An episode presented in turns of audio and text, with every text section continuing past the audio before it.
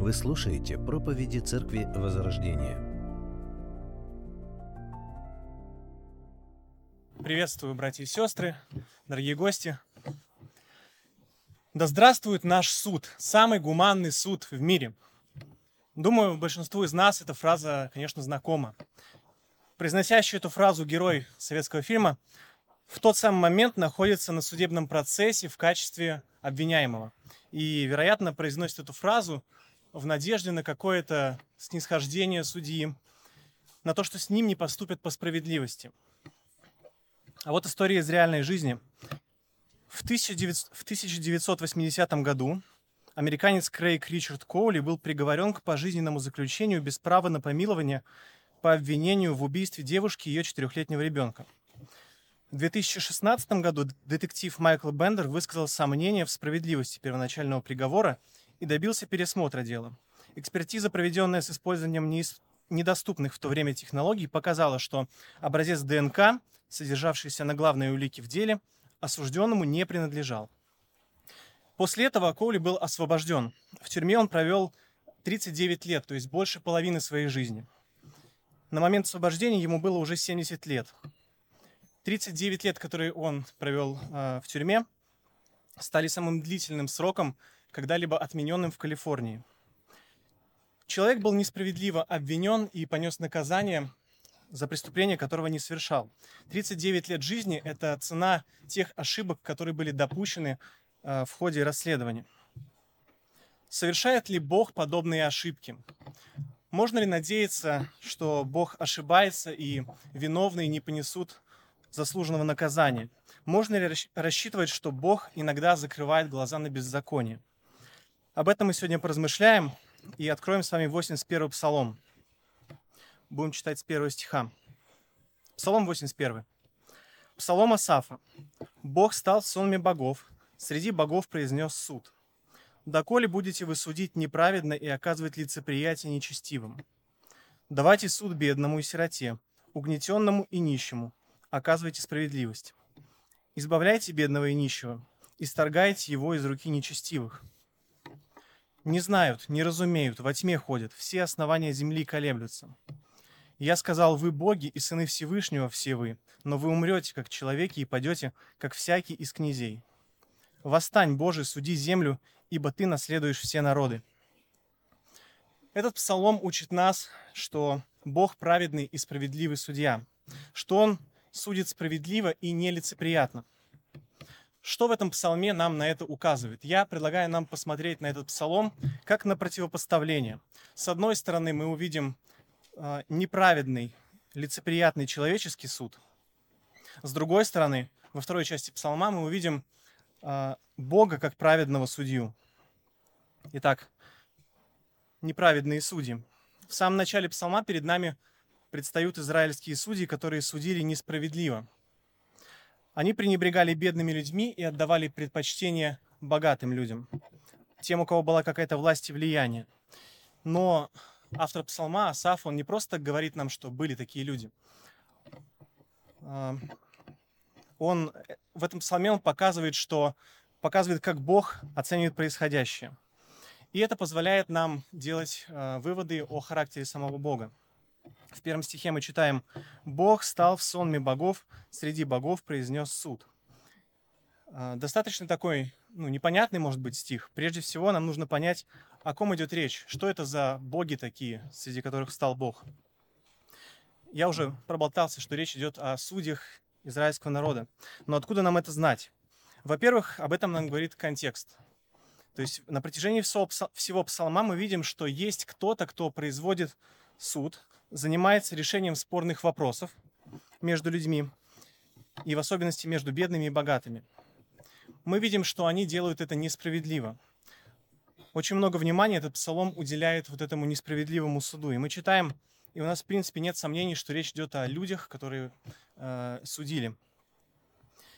И первый стих нас подводит к этим размышлениям. Он говорит, что у Бога есть некоторые претензии по отношению к этим людям – и он их высказывает. Здесь описан такой образ, что Бог находится в сонме, то есть посреди, э, в собрании этих людей и предъявляет им обвинение. Во-вторых, это слово «боги», оно в Ветхом Завете используется а, в различных значениях. Оно используется по отношению к Богу, используется по отношению к ложным богам. Часто этим словом названы ангелы, а, также им названы судьи и представители земной власти. Например, в книге «Исход» в 22 главе а, тоже это слово используется. Это просто один из примеров. Написано о всякой вещи спорной, о вале, об осле, об овце, об одежде, о всякой вещи потерянной, о которой кто-нибудь скажет, что она его. Дело обоих должно быть доведено до судей. То же самое слово. Кого обвинят судьи, тот заплатит ближнему своему вдвое. То есть описываются спорные дела и говорится, что эти люди должны рассудить это дело. И здесь у нас переведено как судьи. Их не стоит путать с судьями из книги судей, потому что там это э, судья, это лидер израильского народа, это духовный политический лидер. Э, и они были в какой-то определенный промежуток времени. Э, в этом же псалме идет речь о судьях, как мы сегодня с вами это понимаем. Почему же тогда используется такое странное, ну, неоднозначное слово, которое можно перевести так неоднозначно? Просто это показывает, что они своего рода представители Бога в вопросах справедливости, они его служители. Эти люди, наделенные, это люди, наделенные властью от Бога, чтобы судить и выражать его волю в различных спорных вопросах. Их ответственность рассматривать дела и выносить решения от имени Бога с его авторитетом. Их решения должны отражать Божью волю и соответствовать духу Божьего закона. Итак, вернемся к первому стиху. Написано, Бог стал посреди собрания вот этих, вот этих судей, чтобы что? Чтобы самому их судить. Мы видим судебный процесс, где на скамье подсудимых находятся судьи, представители закона. И мы видим, что судья на этом процессе – это сам Бог. За что он их судит? Что они сделали не так? Во-первых, мы читаем, что они были лицеприятны. Второй стих. «Доколе будете вы судить неправедно и оказывать лицеприятие нечестивым, говорит Бог». Что это значит? Ну, то, что приходит, э, допустим, к судье человек богатый и бедный, которые что-то между собой не поделили, и судья выносит решение в пользу богатого человека. Не потому, что он объективно прав, а потому, что ему это выгоднее. Ему выгоднее приобрести себе друга в лице богатого, влиятельного человека – и они выносили несправедливые решения в пользу людей, которые делали неугодное в глазах Бога. Делали это для своей выгоды. Во-вторых, мы читаем, что они отказывали в помощи бедным. 3-4 стихи. «Давайте суд бедному и сироте, угнетенному и нищему оказывайте справедливость. Избавляйте бедного и нищего, и сторгайте его из руки нечестивых». Господь здесь призывает делать то, что они должны были делать, но не делали бедный, сирота, угнетенный, нищий. Это все самые такие незащищенные группы людей, которые, э, в общем-то, сами не могли себе никак помочь. Они не имели какого-то влияния, они не имели каких-то важных э, связей, они не представляли из себя даже материального интереса. То есть, если им помочь, э, с них особо ничего не спросишь э, взамен. И, к сожалению, судьи отказывали вот таким людям в защите. Они выносили несправедливые решения, которые бедным людям приносили еще, и, еще больше проблем. И в-третьих, мы читаем, что они ходят во тьме. Написано, не знают, не разумеют, во тьме ходят, все основания земли колеблются. Они не знают Божьего закона, они не имеют Божьей мудрости. Возможно, они намеренно этим пренебрегают, своими обязанностями, при том, что они прекрасно их понимают. Возможно, это просто безразличие, когда они действительно не знают, не понимают, э, как рассудить, потому что не стараются это понимать. Так или иначе, мы видим, что они отвергли Божьи пути, и Бог говорит, что они ходят во тьме. Еще один момент здесь написано, что все основания земли колеблются. Это описаны результат их действий. Подразумевается, что подрываются самые основы жизни общества. То есть там, где должен быть справедливый суд, там царит беззаконие и нет никакого порядка.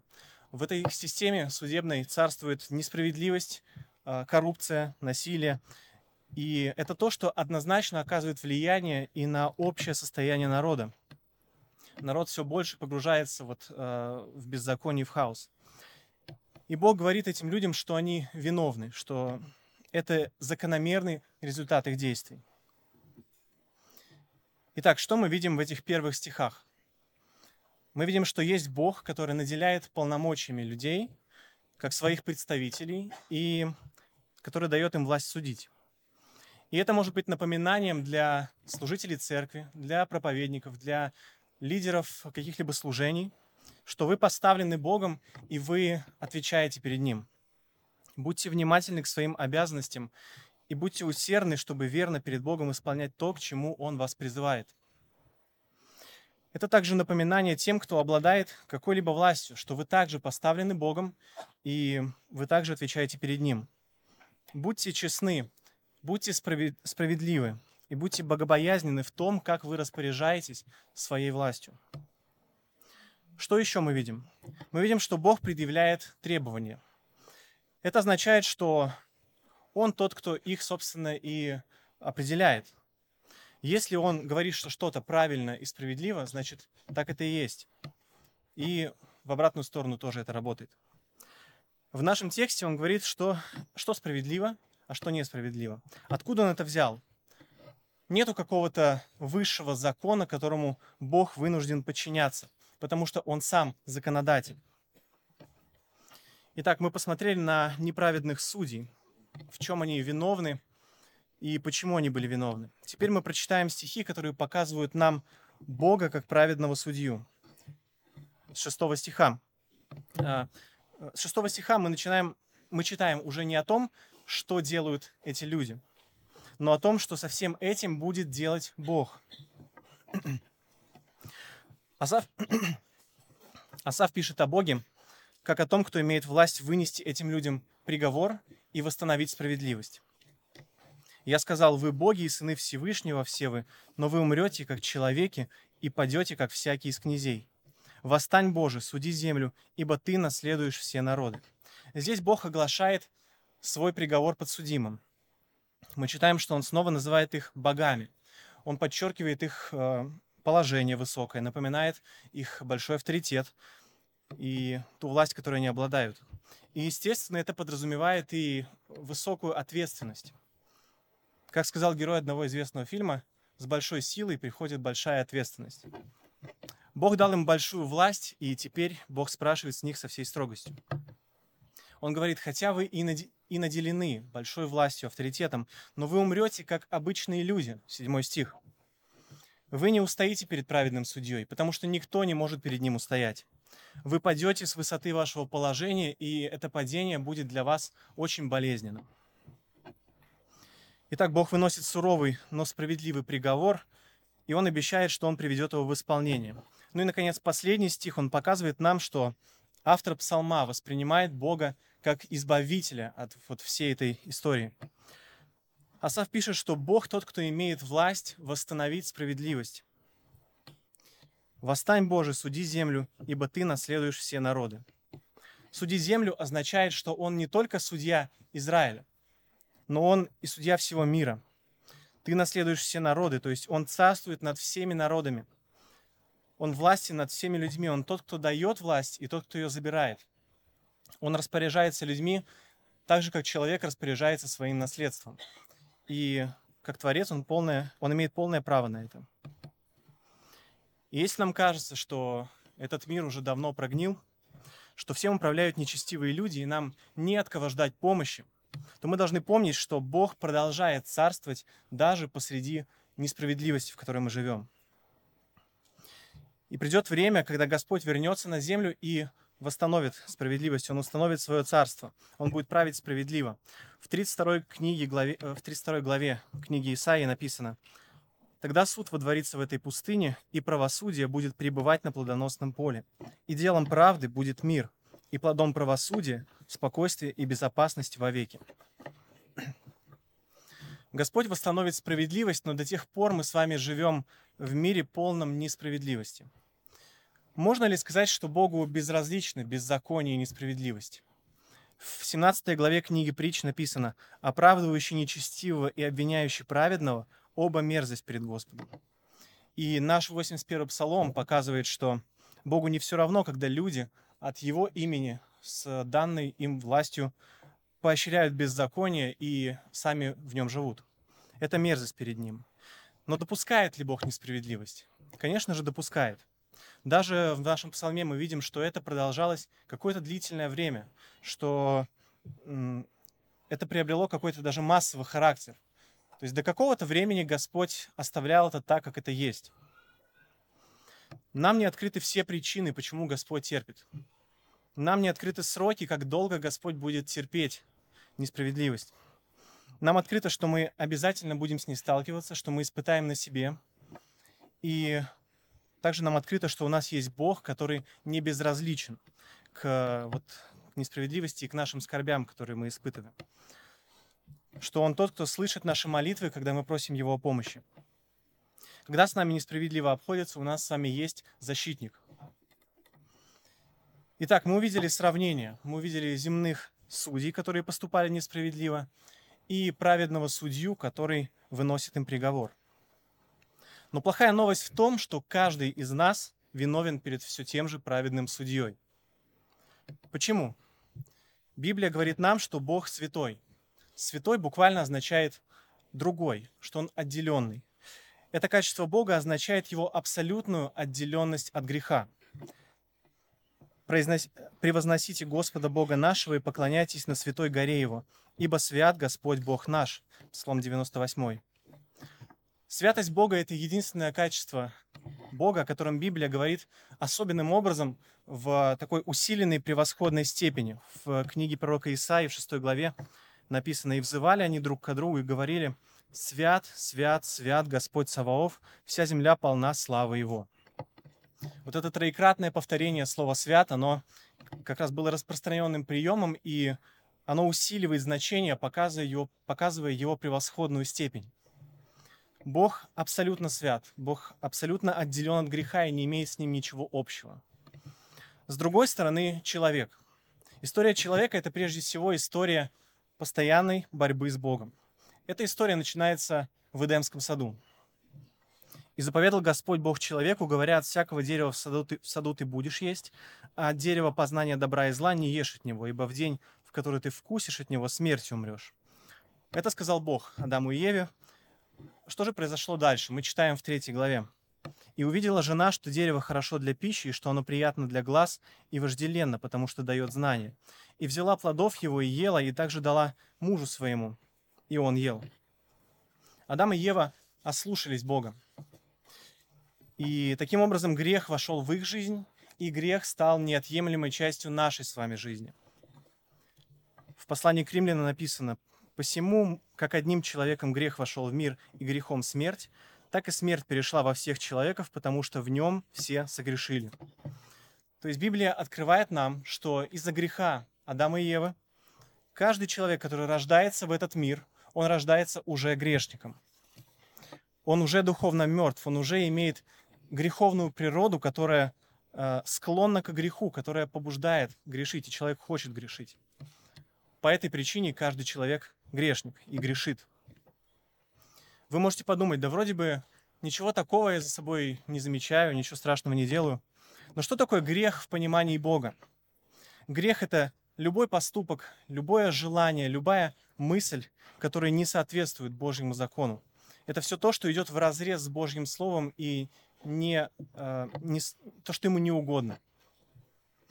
И если вы когда-нибудь в своей жизни завидовали, то вы грешили. Если вы гневались, гневались на другого человека, то вы тоже грешили.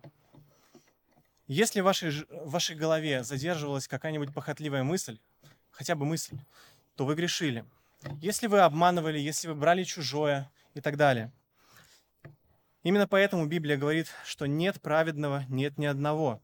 Нет разумеющих, никто Бога не ищет. Все сбились с пути и разом стали негодны, нет творящего доброе, ни одного нет. И мы с вами уже видим какое-то здесь напряжение, да, то есть Бог, который не имеет ничего общего с грехом, и человек, который грешник и грешит против Бога. Проблема усугубляется, потому что Бог не просто э, не имеет греха, но Он ненавидит грех. В послании к римлянам написано, «Ибо открывается гнев Божий с неба на всякое нечестие и неправду, человеков, подавляющих истину неправды». Наш грех ставит нас в очень затруднительное положение. Это положение обвиняемых. Мы виновны перед Богом. Мы заслуживаем наказания за свой грех. Но, может быть, Бог просто поймет и простит, э, закроет глаза на грех.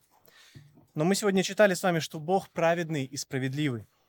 Праведность Бога означает, что Бог всегда действует в соответствии с тем, что справедливо. Он сам является эталоном справедливости. Мы грешим против Бога, и поэтому справедливость требует того, чтобы мы испытали на себе Божий гнев. Как этот гнев выражается? А, Иисус сказал в Евангелии от Матфея, 25 главе, Тогда скажет и тем, которые по левую сторону, «Идите от меня, проклятые, в огонь вечный, уготованный дьяволу и ангелам его, и пойдут сии в муку вечную, а праведники в жизнь вечную». Наказание — это вечные страдания в вечном отделении от Бога. Это вечный Божий гнев. Но есть ли способ перейти из категории обвиняемых в категорию невиновных? И это хорошая новость, потому что такой способ есть. Спойлер, такой способ всего лишь один — но прежде я скажу, что вам, что вам не поможет. Вам, к сожалению, не поможет то, что у вас верующие родственники могут быть. Вам не помогут периодические пожертвования в храме или походы в храм или в церковь. Вам не помогут молитвы после вашей смерти, потому что все решается здесь, пока вы живы. Что же тогда поможет? Как говорится, вам нужен очень хороший адвокат. И сам Бог вам его предоставляет. Бог послал своего Сына Иисуса Христа в наш мир. Иисус Христос родился как обычный человек. Он был в полной мере на 100% человеком. У него было человеческое тело, как у вас, как у меня. Но кое-что его от нас с вами отличало. Он был безгрешен, он был э, во всем послушен Отцу, он не совершил греха. Потому что, будучи человеком, он в то же время был на 100% абсолютно в полной мере Богом. Именно и только так это стало возможным. Итак, Бог пришел в наш мир. Он родился как человек, он во всем повиновался Отцу, ни разу не согрешив ни делами, ни мыслями. И он был распят на кресте, как какой-то преступник. В чем же смысл? А смысл в том, чтобы, не согрешив, понести наказание вместо людей. Быть распятым на кресте и испытать Божий гнев на себе не за свой грех, но за грехи людей. И именно это сделал Иисус. Он испытал Божий гнев, и Он воскрес, что значит, что Божий гнев был удовлетворен. Что должно произойти, чтобы это имело какое-то отношение к вам? Вы должны в молитве покаяния обратиться к Богу и с верой, что Божий Сын умер за ваши грехи, просить Бога об этом прощении – в послании к римлянам написано, «Ибо всякий, кто призовет имя Господне, спасется». Пока вы еще живы, у вас есть эта возможность прийти к Богу, и будьте уверены, что Он примет вас. И что происходит, когда вы э, приходите к Богу? Во-первых, ваши грехи, прошлые, настоящие и будущие, они возложены на Христа. И Божий гнев, гнев, который предназначался вам, Христос испытал на себе. Во-вторых, в то же время его праведность, которую он показал на деле, его безоговорочное послушание Богу, оно вменяется вам, как будто бы это вы были во всем послушны Богу. И вы уже невиновны перед Богом. Бог оправдывает вас, Он признает вас невиновным. Иисус становится вашим адвокатом, и Божий гнев удовлетворен. В Евангелии от Матфея написано, «Верующий в Сына имеет жизнь вечную, а неверующий в Сына не увидит жизни, но гнев Божий пребывает на нем.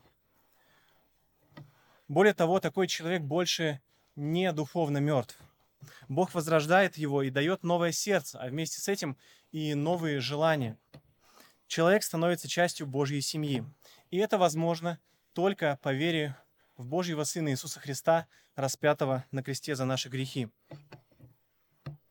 Я начал с вопросов, совершает ли Бог ошибки – можно ли надеяться, что Бог закроет глаза на грех? Ответ нет. Но из всего сказанного вытекает еще один э, закономерный вопрос. Кто для вас Иисус Христос? Он ваш судья или он ваш заступник? И здесь нет третьего варианта. Он либо судья, который вас обвиняет, либо заступник. И вы не знаете, когда вы предстанете перед ним. Может быть, через 10 лет, может быть, через год, а может быть и через э, месяц или завтра. Поэтому, если вы понимаете, что Бог для вас обвинитель, и вас ожидает суд и вечное наказание, то самое время обратиться к Нему. Верой принять, что Иисус Христос умер за ваши грехи, чтобы вы имели вечную жизнь. Аминь. Помолимся.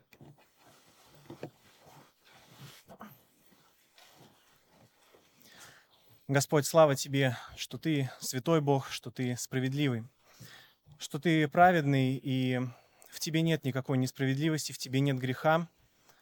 Слава Тебе, что Ты э, слышишь нас, и Ты не безразличен э, к тому, что происходит с нами в нашей жизни. Ты слышишь наши молитвы, Ты на них отвечаешь, Господь.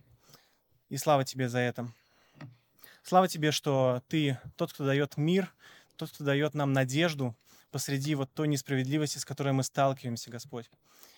Слава Тебе за Иисуса Христа, который пришел в этот мир, прожил безгрешную жизнь и умер за наши грехи. Слава Тебе, что только так мы можем получить спасение, и это никак не зависит от нас. Здесь нет какой-то нашей заслуги, это все сделал только Ты. Я особенно прошу Тебя за тех людей, кто еще не примирился с Тобой. Прошу Тебя о том, чтобы эта встреча с тобой в их жизни произошла, чтобы э, ты коснулся, чтобы ты дал веру и дал жизнь вечную, дал мир с тобой, Господь, чтобы ты больше не был для них э, судьей, который обвиняет, чтобы ты, чтобы ты стал спасителем, чтобы ты стал искупителем, Господь. Прошу тебя во имя Иисуса Христа. Аминь. Садитесь, пожалуйста.